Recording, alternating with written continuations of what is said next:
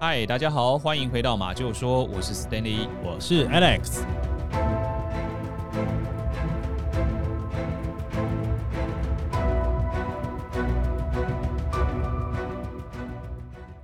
今天呢，要跟大家来分享一场超完美劫机案。超完美啊！为什么要说它超完美？完美就完美嘛。超完美的意思是什么呢？嗯我们来帮大家整理一下哦。好的，第一个呢，这个劫机犯 FBI 到现在为止都没有抓到他。连 FBI 都抓不到。第二个呢是这场犯案当中虽然劫机嘛，嗯，但是没有任何人因为这个案件而受伤，哇，这个很罕见哦。技术很好、哦。，对对对，当然所谓的财损是一定有的啦、对哦对对，就是我们要讲的第三点。嗯第三点呢是这个嫌犯拿到了他想要拿到的二十万美金，二十万美金，还有好像四副降落伞。四副降落伞啊，我们先不讲这四副降落伞了哈，对这二十万美金听起来不多哦，好像对啊是一个小劫机对啊，不多啊。但是这个案件是发生在一九七一年的。哦，一九七一年，这个二十万美金呢，如果换算成现在的金额、嗯哦，大概是一百二十六万美金。哎呦，一百二十六万美金就是三千多万台币，哎，哦，这样好像是值得喽。这不哦是小钱喽。哦对对对，所以第一没有抓到，第二呢没有人受伤，对，第三呢这个嫌犯还把他要拿的东西都拿走了，对没错所以我才说他是一个超完美解决案。当然，我们不鼓励犯罪了、哦，只 是说 呢，这个案件它确实在那个时候发生的，而且甚至哦，诶，有一些剧哦，有一些美剧，对还改编了这个人，成为了一些其他的故事。哦好所以是哪一部剧改编了它啊？呃，这个我们等一下过程当中再来慢慢跟大家分享。总之呢，我要跟大家说的是，这个案件也很有名啦。好我的们今天就来看看这个超完美劫机案。至于是谁犯下这个案件呢，就跟着我们故事继续听下去吧。好的，有请。好，这个故事呢，我们先讲它发生的时间嗯是在一九七一年，刚刚讲了哈。对。那我们再明确的描述一下它的日期好了，是十一月的二十四号。嗯，哦，冬天嘛，哦，冬天呢欸寒冷的秋冬时分啦。应该对说，在美国的时候啊、呃在美国那个时候，应该已经算是比较寒冷的了哦。对，台湾可能那个时候还是有一点夏夏天、秋天，天气还很炎热。不过，呃，在美国这个案件发生在美国那个时候呢，已经相对还来来讲是寒冷的啦。嗯是啊的。，啊好，那这个案件呢，是一个身穿着黑色西装、手提着黑色公事包的一个中年男子，他自称呢，他自己叫 Dan Cooper。嗯，呃，当然，这个 Dan Cooper 呢，后来因为一些新闻界刊登上面的一些疏失哦，对对，把他的名字呢误植成了一个 D.B. Cooper。是好，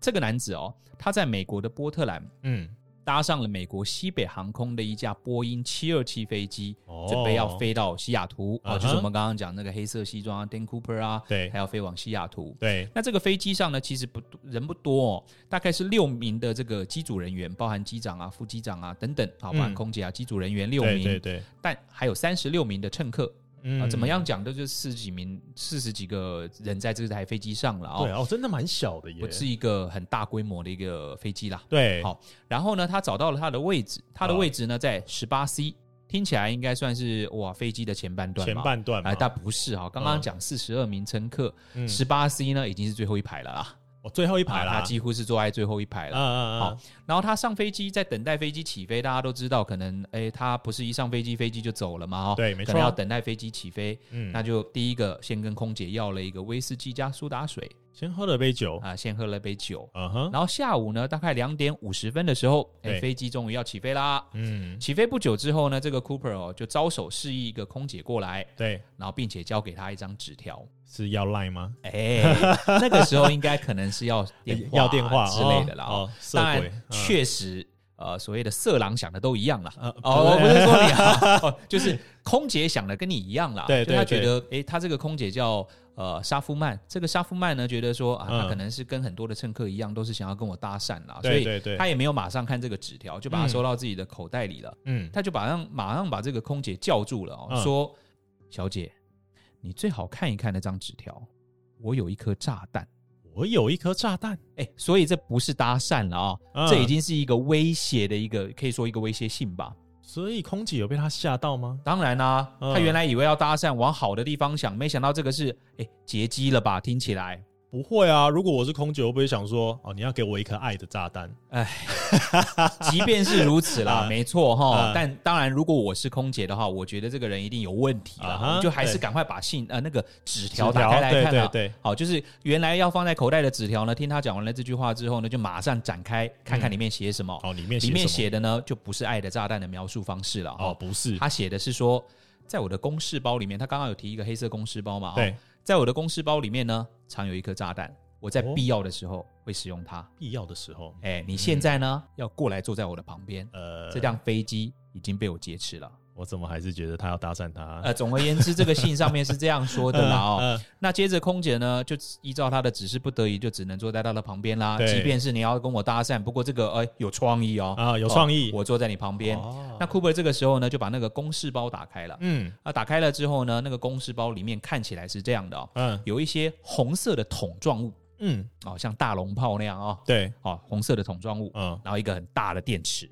很大电池，还有一些电线，这就看起来不像是搭讪该做的事了，真的是炸弹哎，啊！就是真的是炸弹嗯。嗯嗯，然后接着呢，库珀就跟他说出他的要求，对因为我为为了要接，我要勒索这个呃劫机，一定有我自己的欲望嘛。对哦对我跟你对讲我的欲望是什么，我跟是你什么我跟你讲我想要什么。好，第一个，嗯，我要二十万美金啊，就是刚刚提到那个啊，二十万美金二。十万美金，而且他还强调哦，必须是全部不连号的二十元纸钞，都要二十元纸钞而，且要不连号，防止你去啊追查我嘛。这也太难了吧啊，？总而言之，他提出这个要求嗯啊。嗯，第二呢是四副降落伞，在这边要了四副降落伞了，对他最后就是拿着四副降落伞，他拿到了嘛？对对对，为什么呢？为什不么知道呢？嗯，我我只能先预告一下、哦，这四副降落伞是这个完美超完美劫机案的最大关键。最大关键我啊们听听下去，嗯容我卖个关子。好好哦。好，第三呢是我要一辆加油车嗯，哦，我希望这辆加油车呢在西雅图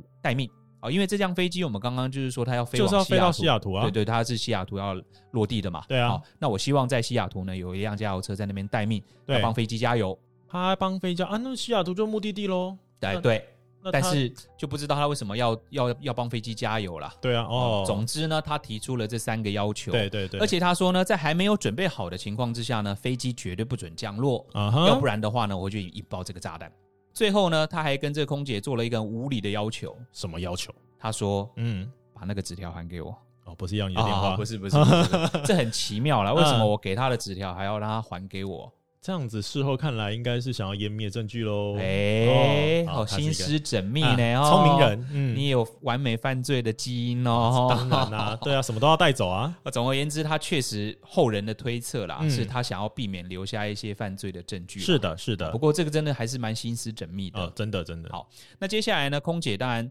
听完他的需求之后呢，就把这个需求告诉了机长，因为嗯在飞机上最大的能做决定的就是机长嘛。对，但是其实机长也做不了什么决定啊，因为他开飞机嘛，嗯我怎么帮你筹这些钱呢？所以必须跟陆地上的人员联络。哦，哦，所以呢，他立刻通报了西雅图。我们刚刚讲他 landing 是要呃这个停停在这个西雅图的，对对，没他跟错，西雅图航管局做了汇报。嗯，那航管局呢，因为这个是劫机案，在那个年代哦是一个非常大的案件，对，也立刻跟 FBI 进行联络。嗯，是那的， FBI 呢也哎找到了这个航空公司的总裁，对，好、希望呢这个机长跟这个劫机犯啊要合作，他们达到的共识啊是跟嗯劫机犯先跟他合作，以对免导致一些伤亡啦，对，就是反正他只是要钱嘛，先配合他，对，然后他要加油车什么，通准备给他通通准备给他，啊我们再抓他就好了嘛。啊哈，那就这样呢，飞机在空中盘旋了大概两个多小时，让这嗯些西雅图的警方呢、有足够的时间可以准备库珀刚刚要的那些东西。哦，这个我自己觉得最难的就是那个赎金，你要全部二十元，对，对，然后总共要不凑能二十连万，号，对啊，那就你你要到处凑，对啊，那你不就要一万张二十元吗？哇，这个对多到不行哎、还要二十万嘛。对啊，好，那也就在这个空中盘旋的过程当中，因为事后呃这些我们刚刚讲都没有人受伤嘛，对不对？对对好，那事后呢，根据这个呃空姐，一位空姐叫莫克洛的对描述之下呢，她说、哦，库珀应该是一个对附近地形很熟悉的人，为什么？因为他在飞行的过程当中呢，他总是能说出这个城市跟那个空军基地有多少的距离，然后这个城市有什么样的特色风貌。哦，感觉上呢，他是一个就是熟悉这附近的人啦、哦，就是他挟持了这辆飞机之后，他还展现了他的这个地理小老师的这个知识啦。对，他还边跟他聊天，哦、有点而讨且厌啊，他还是一个蛮冷静，因为你能跟这样跟空姐这样聊天聊天，表示你不慌乱，你是一对个还蛮冷静的人，嗯而，且他其实呢还蛮有礼貌，而且很有礼口貌齿清晰哇哦，啊。那为什么说他蛮有礼貌呢？因为其实在这个过程当中呢，他也口渴，他就在叫了第二杯的那个威士忌加苏打水嗯，啊。那当然叫饮料不是有礼貌，但他付了钱，他我付钱，对我劫机了，明明就要跟你要勒索 勒赎金了，啊结果我还为了这杯饮料我还付了钱。哇塞，还真有礼貌哎、哎、所以这个空姐呢，就觉得说这个不像她印象当中那种很凶恶、凶残的劫机犯啦。，对对对，甚至在这个劫机的刚刚讲盘旋的过程当中呢，她还跟机组机组人员讲说，哎你们要记得用餐，他还叫他们记得用餐、哎，还关心他们。啊、哦。当然感觉上这样好像跟他们有这种交朋友的这个感觉之后呢，嗯机组人员呢也就进一步的问他说，哎、你到底为什么要劫持这架飞机啊？哦，就可以聊心里话了啦。对，就聊天嘛。啊哈哦哈，当然，他也吐露了一个实情啊。他什说呢，我有一些私人恩怨，私人恩怨跟谁？就可能跟这个航空公司，可能跟这个飞机，可哦，能跟机长。 I don't know，哦反正他说有一些私人恩怨。哦，感觉上他说了什么，但好像又没有说什么，对就是对啊，你还他是说不知的道是实话嘛对呃，有私人恩怨。嗯好，那也就在这个盘旋的过程当中呢，FBI 确实从几家，就像你刚刚说的、哦，他不是那么好凑这个赎金啦。对啊，哦，他就从西雅图的啊好多家银行里面呢，收集了一些赎金。对那最后呢，就收集了刚刚你说的一万张，然后没有连号的二十元美钞。对，没错，但是呢，他们这个时候做了一个动作，就是把这些一万张的二十元美钞，赶快找一大堆人把他的钞票号码记录了起来，因为毕竟到最后还是希望能追踪到这个嫌犯嘛。哦，对对对对这个必要然的。后另外也帮他们准备了，应该说帮这个呃 Cooper 准备了四副降落伞，他要的四副降落伞。哦，四副降落伞，对对对对，都把它收集完了之后呢，大约在下午的五点二十四分，嗯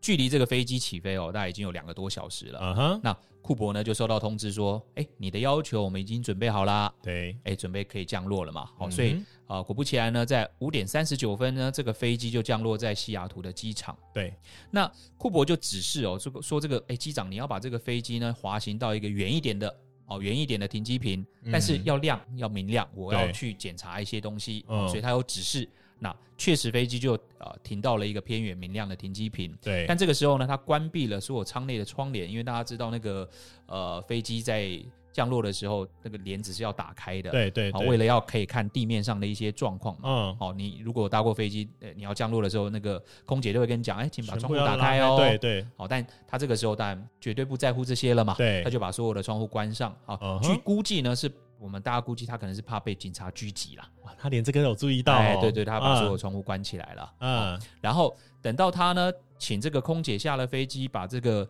现金、降落伞都拿拿到手了之后呢，嗯哼，他就命令飞机上所有的乘客离开飞机。叫他们所有的乘客离开飞机。对，刚刚讲那三十六个人里面。全部离开，只剩下他一个。以乘客的角度来看，嗯哼，对，那那六个机组人员呢，他叫了两个空姐离开了，所以飞机上呢，其实是这个时候还留有库珀以及一些些的机组人员，哦，所以他真的不是要，他真的不想杀人啦，对，就是想抢劫，要他们。走了。可是对对这个时候，因为飞机上还有一些其他的机机组人员，对，警察也不敢贸然行动，什么攻坚啊什么也没有这么做。对哦那他有提到说有一辆加油车要帮这个飞机加油嘛？哎，对啊，那对啊这个时候就在这个过程当中，也不断的这个加油车在帮飞机加油。嗯，那呃，在这个加完油之后呢，库珀就要求说，诶，这台飞机你要帮我往这个墨西哥的方向飞行。哦，也就是说，其实他当初就已经计划好，在这个西雅图降落之后呢，就要补充油料，对，飞往下一个目的地，这不是他的终点啦，对对他要对逃跑呃，往墨西哥。往墨西哥飞去。嗯，但是因为墨西哥跟刚刚讲的西雅图那个距离相当相当的远哦，很远。那副机长呢就跟库珀讲说，你这样子油不够啦。嗯，那库珀就说：“那没关系，你就在中途内华达呢，哦，再落地加一次油。”所以呢，大约在晚上的七点四十分呢，这个飞机就再度的起飞。对，那我们整理一下哈、嗯嗯，刚刚讲一些人已经下去了嘛，嗯这个时候飞机上到底还有谁？到底还有谁？机长、副机长、啊哈，一名空姐、嗯一名飞行工程师嗯哼，以及库珀这五个人，飞机上总共只含库珀剩五个人、啊，剩五个人。啊，当然也包含了二十万的现金嗯跟四副降落伞啦。对对啊好对对对，那为了要可以监督这个飞机呢，美国的军方哦派出了两架 F 十六，哦战斗机耶，对，战斗机嗯飞得快嘛，一对嗯上一下的呢，在监督的这一架飞机，等于说你要逃，我还是必须得追啦。对，好，那起飞的不久之后呢，库珀就要求刚刚讲的那些呃机务人员，嗯哦，就进去驾驶舱，关闭驾驶舱的门，不准出来。也就是说，客舱剩他一个人，驾驶舱呢挤了四个人，所有人都把它隔离了，就是对对把它关起来了哎对对对，就他们不准出来。嗯哼，那这个时候呢，他在客舱到底在做什么？他在做什哦么？，他是割下了一个降落伞的伞绳，对，然后把钱呢全部都绑在身上，它是一个包包嘛，用伞绳呢把它固定绑在身上。对，好，约莫八点的时候啊，这个驾驶舱的仪表板有一个警告灯，嗯灯亮起来了。亮了，那个亮起来的意思是什么呢？亮起来的意思是说，哦，这个飞机的机尾有嗯，一个登机门、对，哦。这个地方稍微跟大家说明一下哦，嗯，这架飞机呢的机尾是可以打开一个登机门的。机尾有登机门啊，对，机尾有屁股那边有一个登机门，比较特别的在这个地方。一般的飞机没有在啊两，侧嘛，对啊，对啊，对啊两侧，对，它是机尾有一个登机门。嗯，好，就在这个时候呢，这个登机门砰被打开了，对，然后机长就这个，哎，怎么飞到一半机门被打开了？这个是还蛮危险的事情啊。对对对，他就问，透过那个舱内的电话问说，哎，你们有没有你有没有什么需要帮忙的啊？嗯然后那个库珀就回答没有嗯，啊，这个就是他在飞机上讲的最后一句话。约莫在八点二十四分的时候呢，飞机就感觉到突隆一阵抖动，嗯，啊，那这个机缘呢，因为他们就是在驾驶舱嘛，对，他们只能猜测到底发生了什么事。嗯他们猜测呢，可能是机尾那个登机门有个登机梯又被降了下去，所以那个登机梯可能再延伸出延去，伸的时候就突然有咔咔，对，固一定伸。啊而且为什么会抖动一下呢？感觉上呢，应该是库珀跳出去了，有一个这个跳跃的这个抖动。哦，他拿着这个降落伞就跳下去了，对，哦，他跳下去这个位置呢，大约是在波特兰以北二十五里的地方。嗯，哦，那当然，他们因为库珀跟他讲不准出来嘛，对啊，对啊，他对们啊四位呢，还是在这个驾驶舱，这稍微等了一下，大概等继了续隔离，对继续隔离了、哦，等了大概五分钟呢，用电话啊都一直在呼叫他，哎，库珀先生，你还好吗？嗯但一直都没有得到回应。刚刚有讲说没有是他的最后一句话了嘛？嗯，对，那于是乎呢，等不下去了，他们就打开了驾驶舱门，啊嗯结果果不出预料哦，嗯，这个库珀呢带着所有的行李钱跳离了飞机，已经不在了，成功的逃脱。哇哦，这就是他完美犯罪的一整个过程。其实我觉得他是智勇双全哦，他哎一开始有谋划嘛，对然后还真的敢从这个地方给他跳下去啊！对，很厉害这。个跳伞没有人帮他，敢自己跳，很厉害啊！那这个案件的过程大家都听完了之后，我在这边呢稍微先帮大家整理一下，为什么我其实不我一直在强调，我们不是崇拜，不是钦佩，对，而是帮大家整理一下，之所以他能完成这个超完美犯罪的一些细节。对有人说魔鬼就在细节里嘛，是的我们来看一看细节。好，嗯，第一个呢是库珀很会挑飞机，很会跳飞机，什么意思啊？他为什么选择这架飞机来做劫机呢？说是因为就是这个波波音音七二七哦，我们常听到比较什么波音七四七或什么， 747对，哦七四七什么的，七二七这个飞机跟其他的飞机有一个很不一样的地方，就是那个机尾的登机门。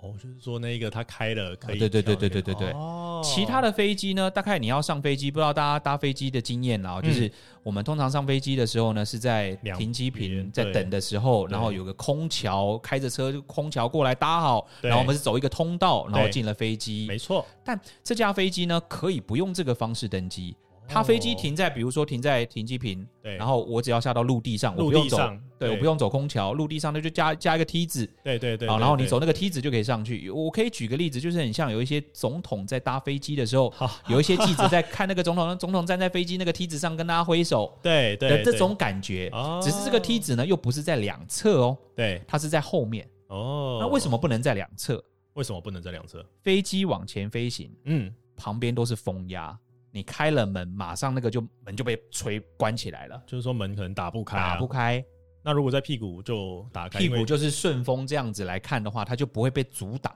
哦，这让我想到那个什么《玩命关头五》啊，哦就是他最后就是从这个飞机的屁股，然后开着车跳下去啊啊，好像就是这所以个这合个理飞机了，对对对，哦，所以他很会挑飞机。嗯，你挑到七四七，没辙了，对，你拿到了钱，你跳不下来，门打不开哎，你只能到下一个地方之后等着被逮。哦，好，以所以这个是他选择这架飞机的一个重点啦。嗯为什么选一个屁股有登机口的？嗯好，聪明那另外就是你刚刚有提到说，哎，两侧就算我把它打开呢，能不能跳？能不能跳？不一定能跳，为什么？因为它跳下来会撞到翅膀嘛，诶、我想一下，翅膀在两边，翅膀在两两侧嘛。啊、就是跳下来有可能就被撞死啦，不然就是进到那个涡轮里面。哦，，对啊，还有那个引擎啊对对被对烧死了，那多可怕啊！哦，哎、所以他选择这架飞机呢，其来有自啦，有他自己的原因。哦，那在第二点呢，是库珀是一个很专业、很专业的人，很专业的人啊，呃，不是抢劫专业，不而然呢是可能有一些飞行的专业能力。飞行专业能力从哪里可以看出来？好，嗯，他在加油的时候，刚刚不是提到说飞机在西雅图落地之后，他要帮飞机加油车帮飞机加油吗？对啊在，加油的过程当中，他除了叫这些机组人员叫这个乘客下飞机之外呢，嗯，他也没闲着，他就跟这个机长开嗯始描述接下来的飞行计划。什么飞行计划？他希望呢，这架飞机在接下来飞行当中呢，必须要保持一百节，最高呢只能一万英尺，而且不得收起起落架。嗯飞机的襟翼呢维持十五度，嗯机舱不得加压。嗯啊，请问你听得懂 吗？呃，说中文，哎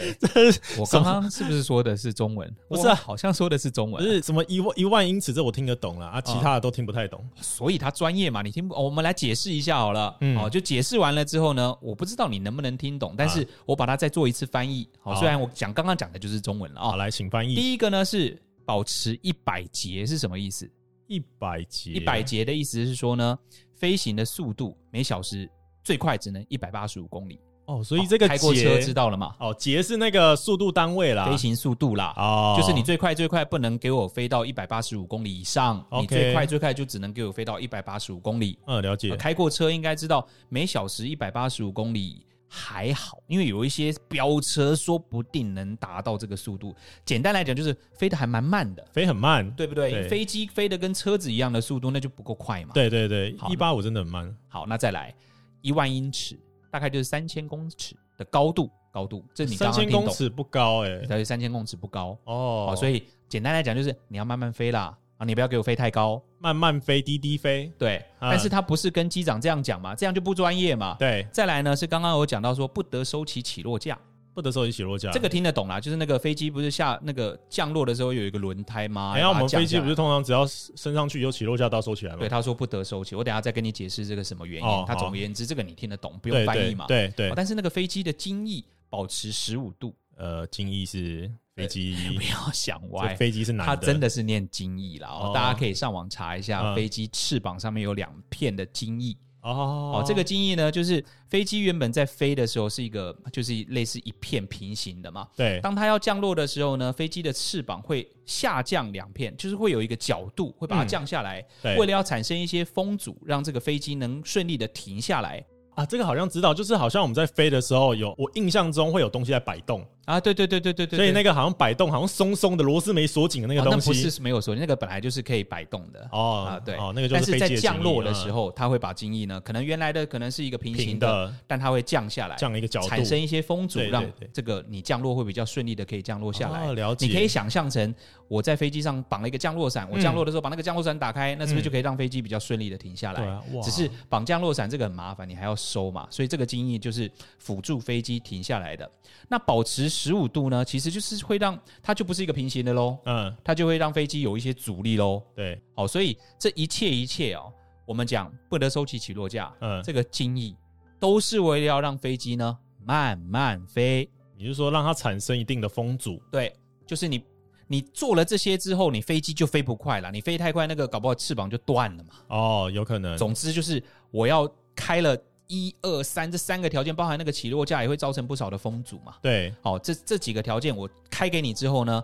你如果都遵守，你就飞不快。那它不是，可是它就有限定它飞行高度跟速度啦。那它这个三重保险嘛，啊，它买保险，我除了了限制你，我又没有办法盯，因为我在客舱啊，哦，对对我又对看不到你的时速表，嗯我怎么知道你有没有超过一百节呢所？以它唯一感受得到的是看到外面的襟翼，还有就是如果收起来起落起落其架实是有声音的，我们都感感受得对到啊那个地板有震动，我就能嗯保证你不是在这个一百节以上嘛。哇，聪明啊！还有啊，刚刚有讲到说机舱不得加压。机这舱不个加压是为什么？这怎么好？嗯，呃，飞机呢，通常飞太高的时候呢，机舱都会加压，是因为呢，飞机飞太高，高空的空气稀薄，大对气压力比较低。对，如果你机舱不加压的话呢，乘客就会昏迷，哦，就有点像说有一些失速的飞机不是都降那个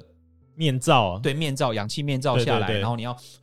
哦要去吸，那个就是哦施压了啦、就是高空的氧气不足，对所以你透过加压可以就是平衡我们的这个氧气这一些那。他为什么说机舱不得加压？嗯，就是要保证这个飞机不能飞太高，就是说如果你敢飞太高的话，就反一定正会施压。对我们我们大家一起不呼吸了对，哦，这个这这个氧气罩你也必须得，对不对？你也必须得用。嗯对哦所以对总而言之，他讲的这一些，不是像一般素人会说的，哎，你不要给我飞太高哦，哎，嗯你不要给我飞太快哦。好猛哦而！是我讲了一大堆的专业术语之后呢，导致你就是不能飞太高，也不能飞太快对，而且他的描述非常明确非耶，常专业啊。对啊，哇，所以我才会说他是一个很专业的人。对对对，再来，这个超完美犯罪的第三点哦，嗯是我自己觉得啦，就是库珀好像知道帮飞机加油要用多久时间。为什么？哎，不然我这样问你嗯，Alex，嗯，你觉得帮波音七二七这架飞机加油要多久？十五分钟、半个小谁知时，道？鬼还知是道五啊？分钟？嗯，我不知道啊不，知道。但是我问你，你要帮一台汽车加油大约要多久时间？你知道吗？如果没有排队的话，十分钟以内吧。好，嗯，所以呢，你知道汽车加油要花多少的时间，是因为开过车嘛？对啊，你有这个经验嘛？嗯所以你可以估计出一个时间，对车没子错加油要多久时哦间，也就是对不对？说他哦，那为什么我说库珀好像知道飞机加油要多少时间？嗯原因是因为呢，在加油的过程当中，嗯，他曾经 complain 说 complain：“什么？诶，加油为什么要那么久？是不是太久了？你是说加你油们到车底在做什么手加脚？”油车在运作那个过程，他觉得太久了。对他跟机组人员讲说：“你不要给我耍什么花样哦，加油有点加的太久的时间喽。嗯，他之所以讲这句话，表示这个时间是超过他的预期嘛？对，那表示他知道预期要加加加油加多少的时间呢、而且事实证明，飞机加油的过程当中还真的有 delay，但是不是为了要做手脚，就对是不是为了下面的人想要逮捕他而做手脚，嗯，而是在加油的时候呢，可能因为一些技术问题，对，导致这个加油管出现了一个蒸汽锁蒸汽锁啊是，总总而言之就是堵塞，油管堵塞哦，就油加不进去了啊，对，就是那个有空气在里面啦、对油冲进去有空气在里面冲不进去，嗯，所以必须要透过一些技术的方式去把油重新再加进去，因为这样而导致了一些加油的时间的损失。哦，所以他是真的知道说这个加油时间要多久，对，所以他 complain 这个东西，呃，也就是说有点像你在汽车加油，你原嗯本、原本估计就最快十。最最最慢十分钟应该加，我没有排队，已经在加啦，怎么对加十分钟加半个小时？哦太扯了吧！可能里面蒸汽锁油用低的， 如果你在开车加油，可以这样跟你的这个加油站员工说啦。好哦嗯那嗯嗯总而言之，就是他好像知道飞机加油要多久时间，对表示他够专业嘛。嗯嗯这是嗯我们觉得他的为什么说我说他专业的一个原因啦。嗯，那再来还有一个，我们可以证明他这个心思缜密哦，就是呃，FBI 原本要提供的降落伞还记得吗？四副降落伞四副降落伞，对啊，原本要给他军用的，他不要，他要民用的。那军用不是比较好吗？哎，听起来军规好像比较好哦。对啊，军，规防摔，对啊，硬碟东军规的啊，哎、不好意思哦，他要民用的，我要民规的，为什么呢？因为为什么其实这个民用的降落伞呢，有一个特点，就是它可以手动开伞，也就是说跳下去的时候呢，我可以决定在什么的时间点我要开伞，而不是透过一些压力等等的一些方让它自动开伞。我可以决定在什么时候把我的降落伞打开。哦，所以他也有这方面的知识，因为我不知道这件事啊，对，它有一些降落伞的知识。啊，死老百姓不会知道的，，对，嗯，那不一定要加死啦，我我活老百姓我也不知道啊， 哦没有跳过伞就不知道嘛。对啊，不知哦道啊，好，所以可能他有一些专业能力了、哦。嗯嗯，那再来就是呢，呃，这个案件呢，四副降落伞是我一直认为的关键，你知道为什么吗？为什么？它不要一副，它不要两副，它要四副。呃，他其实准备一副给自己跳不就好了吗？对啊，为什么要四副？好，这四副呢，又跟飞机上留下来的人有关。你们记不记得最后飞到墨西哥的途中留了几个人下来？加他五个嘛，对不对？五个对，他要了四副，那是啊你觉得要这四副是给谁用？有没有可能是给这四个机组人员用？因为加他五个嘛。有没有 FBI 有没有一种想法是说，这四副降落伞是库珀要求机长、副机长、空姐跟一个工程师、工程师工程师你们四个人跳下去，我把飞机开往我想要去的国度？有哦，有这可能那你觉得 FBI 敢不敢在这四副降落伞上动手脚？哦，好，即便不是这个想法可能很多啦。嗯，即便不是四副降落伞给四个所谓的工作人员用，嗯对，那有没有可能是我带着一个勒索一个人？嗯，就是有可能我 A 加 B 嘛，我是我要跳伞的人，对我就再带另外一个人一起跳，也或者是他可以在飞机上先叫另外一个人试试看，你先拿这个哎跳下去，看你会不会死。所以总而言之呢，嗯留下来的人跟四副，你要一副我感动，嗯对不对？嗯，一副我可以，可是对你要四副，我就哇想来想去，到底感不感动？所以他们最后其实，在降落伞上是没有动手脚的。哇，这如果警方动了手脚，然后他真的就是叫那个乘客，他真的叫那个空服员或什么跳下去，对，呃警方写报告写不完啊。对啊，啊所以其实这一点也是他心思缜密的一个蛮大的一个重点啦。真的所以我呢才说，四副降落伞有可能是他呃完美犯罪的一个关键。对，没哦错，，那再来，我觉得这个可能也可以参考，哦，嗯也是一个还蛮值得说明的一个点，就是它其实是选择在你还记得飞机降落是五点多嘛，对不对？五点5点多多加油，对不对？加西雅油图后起飞。起飞是七点嘛？对，好，那这个七点其实已经很晚了，嗯，已经晚上了，这个能见度已经低了。哦那尤其是他又穿一些黑色的西装、黑色的鞋子、黑色的呃墨镜啊什么的，所以其实呃，根据那个不是有两台 F 十六在护送这台飞机吗？对啊，根据这两台 F 十六的驾驾驶员表示呢，他完全没有看到任何人跳出来啊。就是说，呃，警方并没有看到，呃，有有人从飞机离开。对，，其实他跳了，但没有人看到所以你的意思就是说，因为他穿的一他身的黑，对，然后他的当时可能又冬天晚上，啊、忍者装，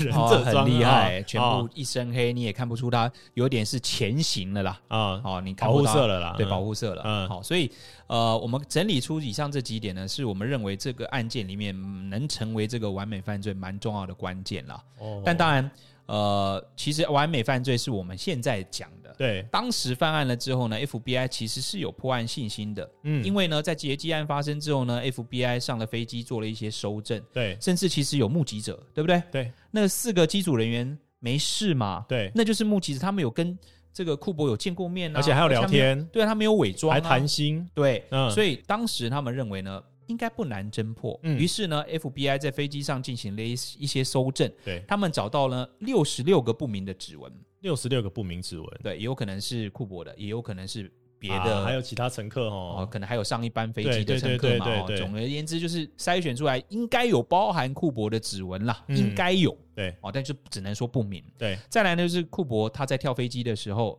跳这个跳伞的时候，嗯，他有把他的黑色领带跟领带夹呢遗落在飞机上，可能勒的不舒服，哦，把太这个紧脱下了来嗯，，对，呃，留留留下了一些物证。哦，然后有两个降落伞没有使用，两个降落伞没有使用，一个伞绳被割断了是要绑线的嘛，绑对他的钱嘛，对另外一对个对就是他跳下去的了嘛。嗯哦嗯嗯，还有八个烟蒂，他抽烟是不是？哎，那个时候的飞机是可以抽烟的，嗯但能不能确定是他的，不太不太，因为你根本不知道他是谁嘛，你也没办法验嘛，就是找到了八个烟蒂哦那个年代的飞机可以抽可烟以啊抽烟的啊哦，所以好难想当象然，现在已经不行了啦。哦对那个对年代对的飞机是可以抽烟的。对，好那还有我们刚刚有提到目击者嘛，对不对？那嗯四个机组人员是目击者，然后他们就哎进行了一些描述啊，说库珀长得什么样子，他年纪呢大概是三十三十五到五十岁左对右的一个白人，嗯哼，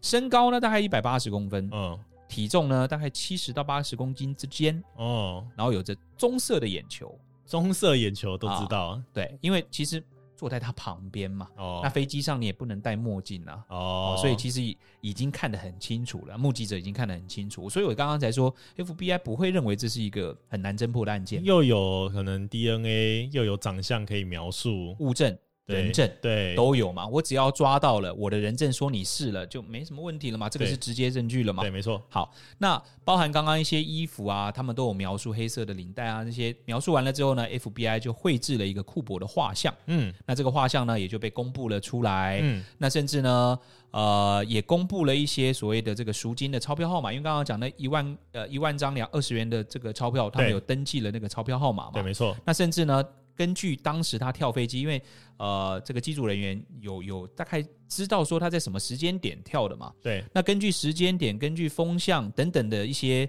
计算之后呢，大概警察算出来这个落地的着陆点大概在什么地方。嗯呃，有框选了一个着陆点，然后嗯派了很多很多的警察到这个着陆点呢进行地毯式的搜索嗯，啊，但没都没有成果，没有找到啊，没有找到，啊，好像人间蒸发了一样。对，那直到案发后的九年了哦，九年后就一直都没有找到哦。嗯哼然后这个已经案发了九年了，有一个小小的突破，小小的突破是什么？在一九八零年的二月，就是我们刚刚讲九年后了哦。嗯对，在温哥华呢，一个八岁的男孩嗯在河边玩耍的时候呢，他发现了一个背包一个背包，啊，那这个背包里面呢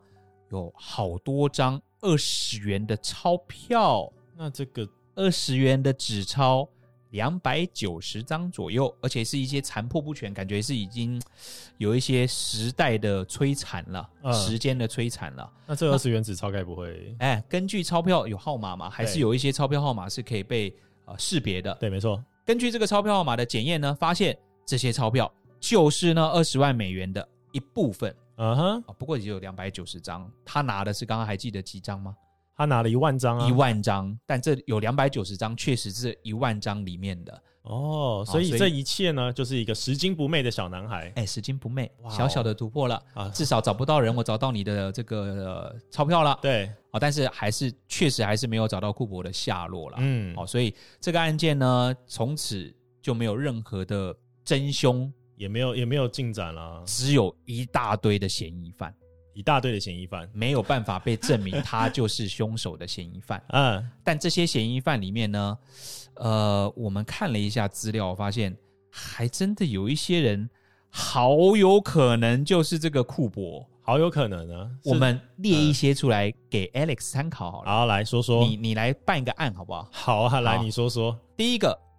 呃，他叫做理查德麦考伊，嗯，他是在一九七二年被列为嫌疑犯的，也就是这个非这个这个案件发生没发生没多没久多久就对抓到他，对认为他是一个呃这个 D.B. Cooper 或好为什或么 Dan Cooper，好，为什么？为什么呢？他有一些背景因素。嗯，第一个呢，他在越战期间是一个直升机的驾驶员。会开飞机，哎，那是不是就可以哎有一些专业知识啦？我们刚刚讲他是一个很专业的对劫机犯嘛，对，没错，哦，而且他有军军事背景。有军事背景怎么了吗？越战期间有军事背景，那为什么军事背景跟 Dan Cooper 有关呢？哦，因为你记不记得，在飞机飞行的过程，他在跟空姐聊天的时候说，嗯这里离那个空军基地有多远？所以他如果知道这个一些军事基地，因为这我们嗯一般人也不会知道嘛，我我怎么知道空军基地在就哪代里表？他可能当过兵，对，有一些有一些军事背军事背景景哦哦那再来呢，就是这个麦考伊，他是一个狂热的跳伞运动员，他非常爱跳伞。非常爱跳伞，哎，哇啊哦，哦，这样好好可怕像哦就说得通了，是不哈是哈？哈哈对啊，最重要的是呢，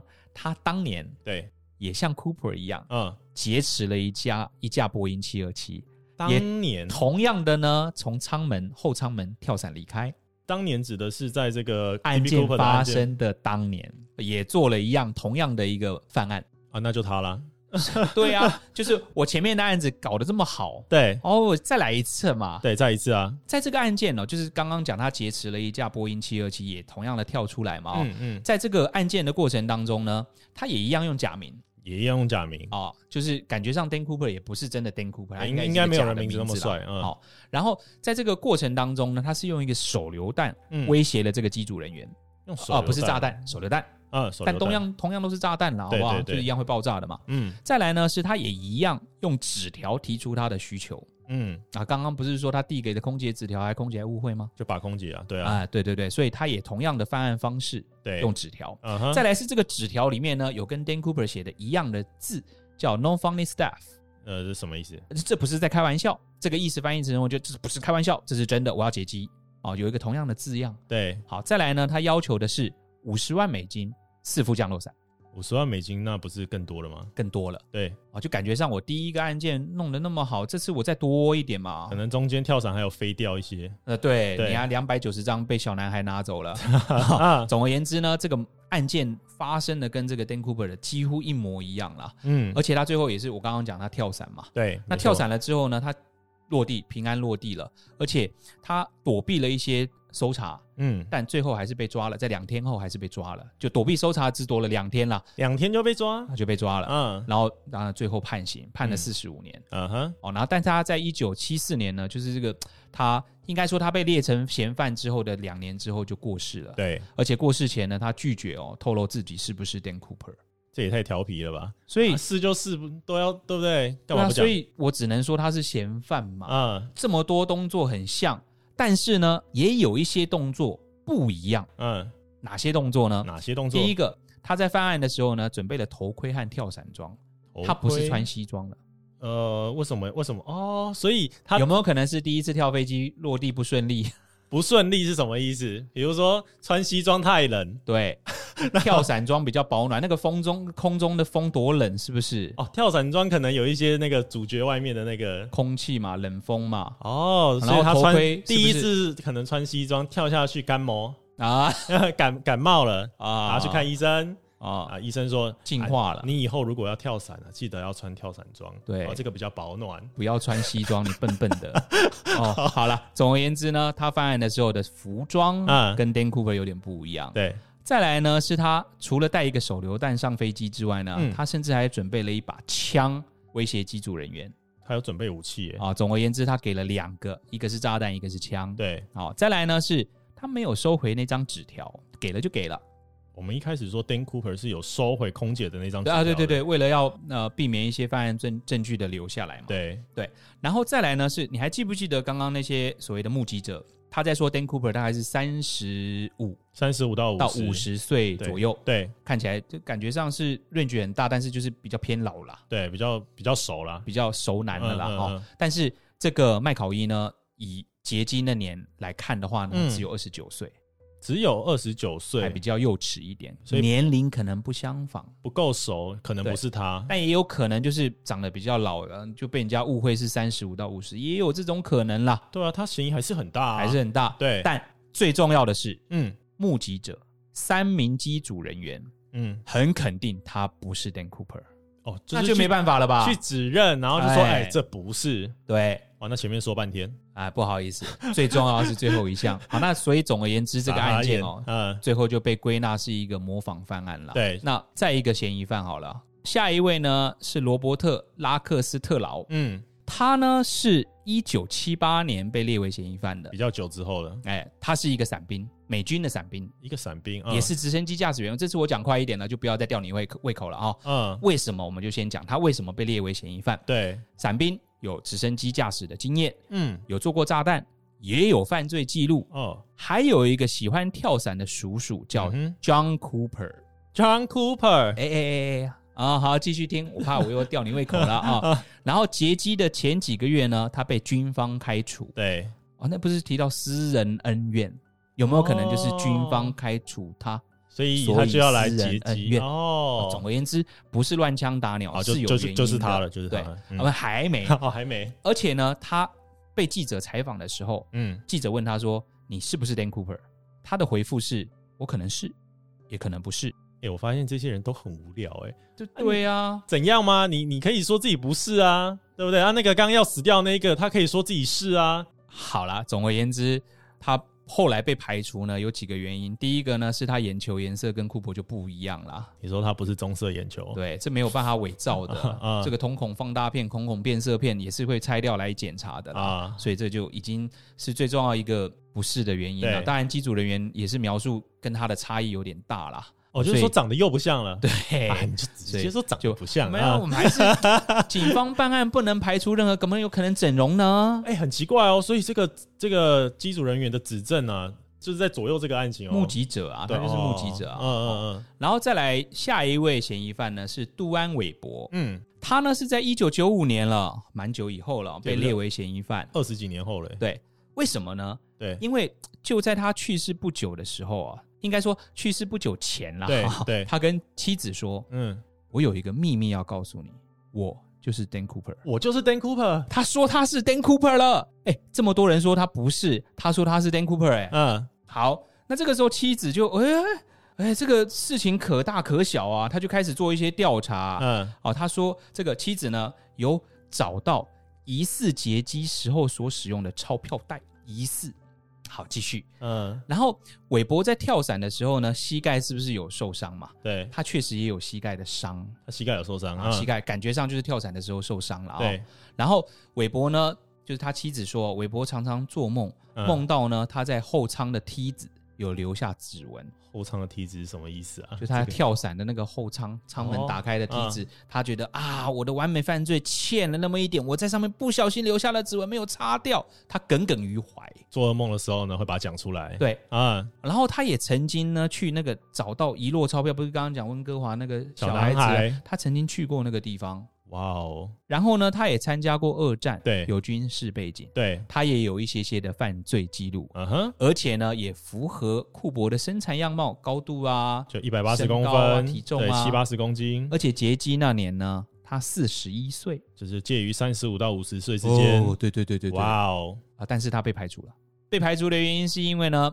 韦伯的指纹不符合飞机上采下来的所有指纹，你说的是那六十六名不明指纹，也不包括都他不包的括他的。哦。嗯然后呢，韦伯的 DNA 也不符合从领带夹，还记得吗？有领带夹，有领带对，上面有采取到的 DNA 也不符合。而且他都已经去世前才说这个，所以但是等一下哦，嗯，我们刚刚讲 DNA 不符合，对啊，没有对啊符合的指纹，对啊。但其实警方也不知道飞机上的指纹到底有没有库珀的啦。可是那六十六个有没有他的，他不知道。你不能确定飞机上一定有库珀的指纹，有可能他戴着手套，或者是想办法有湮灭证据。你不能说那六十六个指纹一定包含库珀，所以呢，你不能说他的指纹不符合飞机上的指纹，就是他一定不是凶手。对，我们再留个悬念。嗯，那再来 DNA，领带夹的 DNA 为什么一定是库珀的？对呢，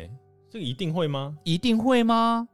打个问号，有可能会啦，有可能极高的可能会，但是一定会吗？有没有可能擦掉了？有没有可能不是？也有可能是他准备两副。对、啊留下来了，你怎么知道呢？，对，好啦，总而言之，这些呢，好像你说是也可以，你说对不是也可以，对，但是有一个很重要的是有烟蒂，对不对？那烟蒂如果有符合的，一定就代表他在飞机上了嘛，对不对？嗯，但是那个烟蒂不见了，你是说烟蒂没有采验到他的 DNA，还是烟蒂不见了？烟蒂这项证物不翼而飞了。呃，那去哪了？不知道，遗失 了，搞不清楚原因，经过了大概二十几年以后，发现这烟蒂不见了，莫名其妙就消失了，再也没有被找到了。啊！那个时候的美国警方真的是而且说实在的，烟蒂就不可能不包含 DNA 了嘛，因为烟蒂的这个使用方式，对啊，你一定会有一定口水啊什哎，么的，对对对对对对那领带夹可能不是嘛？对没错，那那些后舱那些指纹也有可能不是，烟蒂一定有 DNA 嘛？对对好了，对那总而言之。这个呢，他当然已经过世了嘛，但对过世前他说他是啦，但警方也是后来看一看，也没有直接证据了，所也以就不知道是也不不是是啦，哦也有可能是，也有可能不是啦。，对对对好，，那再下一个好了，我们就把所有我们认为有可能的一次告诉大家，大家你自己再选一个，说不定你也能成为柯南。好，来，下一位呢是肯尼斯·克里斯蒂安森，嗯，他呢是在二零零三年哦，更晚了，被列为嫌疑犯。对，那他为什么被列列为嫌疑犯呢？是因为他弟弟发现哦，他跟 Cooper 有点像。他弟弟发现他跟 Cooper 长得有点像，最爱的人总是伤我最深。 好，好了，哪里有点像呢？就是第一个呢，克里斯蒂安森在一九五三年的二战曾经担任过伞兵，也是有军事背景，而且会跳伞伞啊，然后在西北航空呢，你还记得刚刚那架飞机就是西北航空的飞机嘛？，对对对啊在，西北航空呢担任过机师跟空服人员，哇，他当过机师呢，哎，他会开飞机。再来呢，在库珀劫机的那年呢，他四十五岁，年纪也符合，年纪相符。嗯，再来呢，他是个左撇子。左撇子，为什么左撇子这么重要？因为为什么根据机组人员说到，嗯，机组人员在跟这个库珀互动的时候呢，嗯发现库珀可能是个左撇子，因为他在跟机组人员拿一些资料啊、传递、拿酒啊等等的状况都是用左手。而且飞机上那个领带夹，如果嗯大家有用过领带夹，会知道你对左右手夹领带夹的方向会不一哦样。那个头朝的方向会不一对样，对对对对，因为左夹手进去跟嘛右手夹的对对方向会不一样。对对对，那飞机上的领带夹呢是夹在左边，就是用左手把它别进去的，而且他在一九九四年过世前呢，曾经告诉他弟弟，有一些事情你必须知道，对，但我没有办法告诉你。 哎呀，老爱卖关子呢， 不是啊，哎、他们说这些就是废话嘛，不是有一句话说“人之将死，其言也善”吗？故啊弄玄虚嘛。就不要讲啊，对，哎所以他弟弟是啊怀疑他嘛。森、你我跟你讲一个秘密要告诉你，哎什么什么？但是我不好 说。哎呀，你信不信我揍死你？ 傻眼啊！好，然后在他去世之后呢，家人发现他的银行账户里面有超过二十万美元所以这二十万美元就有有啊哎相符合喽。哦因为没花嘛。哦，但他应该要少掉两百九十张二十块，就但是要是少掉五千八百块。他有一些自己的存款啊，有一些自哦己的钱啊，就是说他一辈子赚了五千八百块，加上去他抢的啊、抢的就20超过二万十万了，超过二十万哦。嗯，然后，但是他后来还是被排除了。又又被排 除了。好啦好啦，不不不戏弄大家了。嗯第一个呢是他的身形比库珀瘦啦，也比库珀矮，就是然后发量呢也比不是库一珀百，八的那个哎， range 发量，量也比库珀稀疏。嗯，然后银行的钱呢，后来证明了是他卖了地得来的，哦，所以是有一些转手记录就是查到的啦，对，查得到的。哦，又那不是他，又不是他。嗯好啦，就最后一个了，好不好？跟大家分享最后一个嫌疑犯，他叫威廉·史密斯，嗯他是在二零一八年呢被列为嫌疑犯。嗯哼，哦，然后他在二战的时候呢，在海军服役，嗯也是有一些跳伞的经验。对，劫机那年呢，他四十三岁杰基那年四十三岁， ，range 也对了。嗯，眼睛的眼球的颜色呢，跟库珀相同，棕色的眼球啊棕色对对对对对。然后身材的一些特征呢，也跟库珀相符合。对，甚至呢，FBI 事后有画了一个老年版的库珀的素描，嗯，跟他的脸一对照，哇，这一模一样。哎，大家可以上网搜寻一下威廉史密斯，嗯，好不好？搜寻一下，不会跳出威尔史密斯，那不 是威廉，然后再加一个 Dan Cooper，你就可以看到这两张图片，嗯哇，就是他了嘛，哎，所以 FBI 也很猛哎，他去画出 Dan Cooper 这个老年哎老年画。像那就是，用他年轻的这个画像去推估他老了会长怎样啊？嗯嗯，好猛，然后就除了这跟老年版的素描画像相似之外呢，嗯他在高中与一个叫做 Daniel Cooper 是同学，就是他有一个同学叫做 Daniel 啊， Cooper，就是感觉上他有可能会用这个假名，有因为有 Cooper 嘛哦因，为 D A N Daniel Dan。哦，哦，所以是有可能的哦。 Dan Cooper，哦，然后史密斯呢，大部分的人生哦都在一间铁路公司担任担任一个调度员，嗯嗯嗯，但是在一九七零年呢，公司宣布破产，对，那史密斯呢也失去他的养老金，嗯，所以有没有可能这个是所谓的这个要复私仇，人对，哎，私人这个恩动怨，恩怨对哈、啊。但是为什么啊？就是铁路公司哦，铁路公司为什么会破产？是因为呢，航空业刚好在那几年兴起，嗯，航空业的兴起呢，对于这个铁路运输业哦，一定会产生一些影响。以前呢，只能坐铁路从 A 点移动到 B 点，现在呢，现在我有有一个很别多的选选择择，我可以搭飞机，所以可能很多成立的这些铁道呢，就运输量就变少。这也太狭隘了吧？所以破产就经营不上而已啊。对，有可能是对他啊的一个动机嘛，啊嗯他觉嗯得你航空业，我要搞垮你航空业，这样子我又饭碗又可以回来了。我哦毕竟在那边当了一辈子的调度员嘛。想太多，再来呢，就是那个领带夹哦，经过一些电子显微镜的分析之后呢，发现这个这个领带夹里面有新很多的金属微粒，金属为例，就这个领带夹不是一个呃，感觉上不是一个新买的，嗯，它应该是使用了一阵子了。对，然后里面呢夹杂着很多金属微粒，嗯，而且这些金属微粒呢，还有包含所谓的纯钛的这个金属，纯钛是就是一种非常稀有的金属，在那个年代啦，一九七一年非常稀有的一种金属。嗯，而且这种金属呢，刚好在火车调度员的工作环境里面会接触到。就是说他的那个工作环境会导致他，他可能上班也有别这个领带夹，对，然后可能就是接触到这个接触金到这属，个，他就粘粘在上面，粘在粘在这个领带夹上面了，哦哦，所以它是很有可能的、啊。嗯，但它也被排除了。他也被哦，我好，好像会常常讲这句话哦。好，对，那为什么他被排除？好啦，这个案件本来就是我们刚刚讲的所谓的完美犯罪嘛，所以这些犯人呢，到最后一定都被排除。那他嗯他被排除最重要的原因，是因为呢，嗯，史密斯哦，人生大部分的时间都居住在美国的北部啦。对，那这个案件呢是发生在美国的南部，而且不是说劫机犯应该要是跟当地环境熟悉的人所为吗？就是说他知道这边会经过哪一个军事基对地，对对对对然后对再过多久会到哪一个地方？对，哦，所以因为呢是被评估有所谓的地缘关系，对，他就被排除了。但当然啦，各位听众，你们听完了之后，你们自己排不排除我们刚刚讲的这五个嫌疑犯里面的任何一个？也有可能你就像我讲的，诶，这个有没有可能是他也做过功课啊？嗯，不一定是我住北部就不熟南部啊，我今天住台湾我就不了解日本怎么玩吗？也有可能不一定啊。对啦，其实搞不好是我查得到啦。故弄玄虚啊！对我故意跟你讲我这里很熟，然后让你以为我不，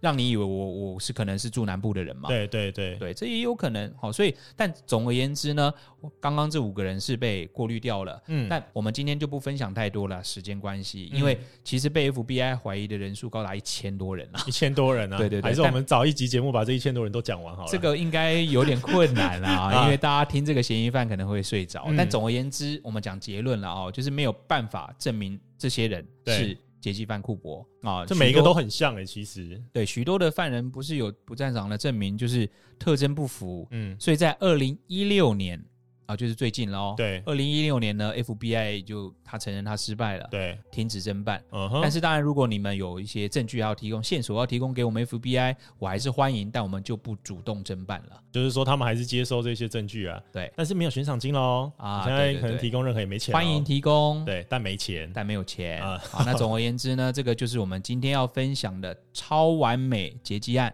那这个 Dan Cooper 呢，刚刚一直讲有美剧改编嘛，就对是《越狱风云》啦，哦，越狱风云啊，《越狱风云》哦，没看过，哦，嗯，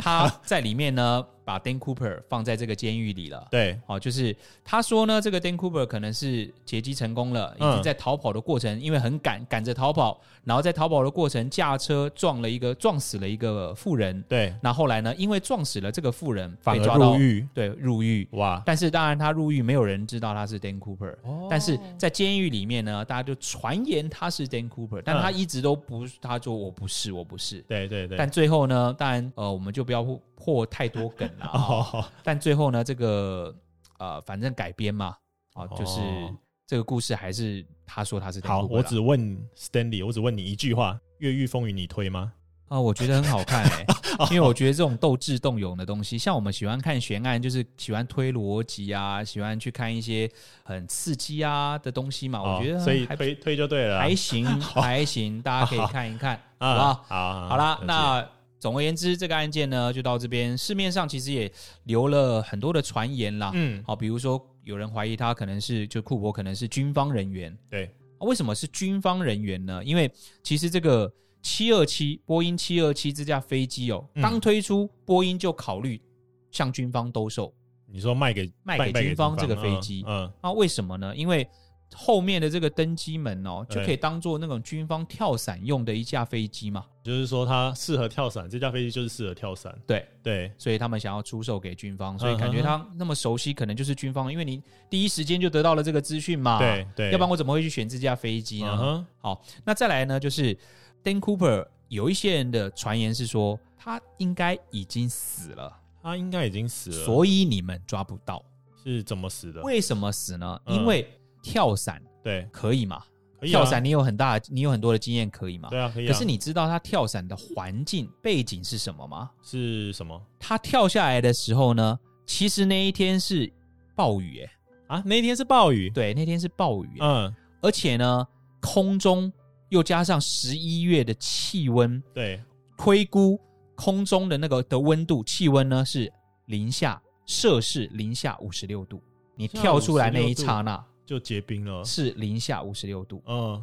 再来好，就算你在空中呢经历了这一段的时间，你没有被冻死，对，你着陆点哦，就推估它的着陆点嘛，大部分都是一些树林、森林地。哦，然后呢，再来就是库珀的服装，嗯他穿的是西装，对，完全不适合在这样的天候跟陆地形上着陆或者是跳飞机。哦，就是我们刚刚说到那个嘛，穿西装太冷嘛。对，哎，我都不知道，原来他跳出去的那个环境是零下负五十六度，零下五十六度哦。就大家的盲点以哦，为说、因为它也比较高嘛，对，然后高越空高就越冷啊，越冷对哦，哦，所以有一些人呢认为他应该早就死了，所以你们警方才查不到他的钞票消费到哪里，因为你只找到那两百九十张嘛，对，其余的那些号码呢再也没有在市面上比比对到过。对对对，有可能他对跳下去，然后因为太冷了，什死么卡掉在了卡在树上啊，或什么之类的，然后对那个钱也就可能被被分解掉之类。不过呢，其实库珀，我们刚刚讲不是有这种电影改编吗？对电视剧改编吗？对对对其实他有一阵子哦，成为了所谓的美国人民的偶像哎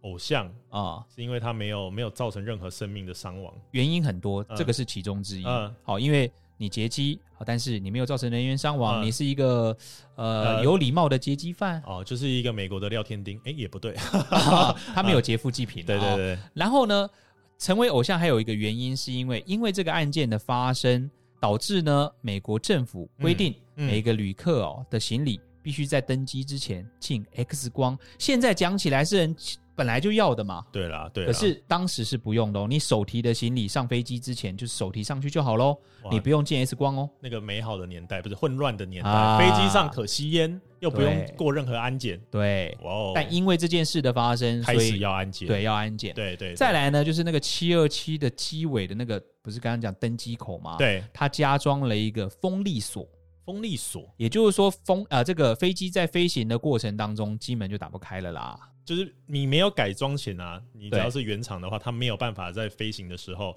开启这个尾门，让你对跳下去。对对对，改装之后啦，就是当这个案件发生之后呢，七二七就加了一个这样的风力锁，对对对对你就没有对办法再开后舱门去模仿犯案了。哦，就是你你想再抢七二七，哎，没门。没办法了，而且这个装置呢，后来被称为 Cooper Van， Cooper Van 好酷 就是哦，库珀风力锁，哦因为它造成这个风力锁嘛哇，，酷哦，哦，所以我才说有很多人把它当这个英雄在看待啦，因为它除了没有伤害无辜之外呢，对啊对啊也呼吁政府更重视飞行的安全。对啦，啊只要他没杀人，就是 respect，好不好？嗯，当然我们不鼓励犯罪，只是说我们讲的是一个历史事件，历史上发生的事情，我们忠实的把它叙述出来，当时的对人们真的是这样，对，是可能的，这样子在看待它。嗯，好啦，那今天的这个超完美结界案呢，我们就分享到这边。对，感谢大家的收听，嗯也不要忘了订阅我们的频道，我们继续会分享很多好听的悬案。是的，拜拜。拜拜。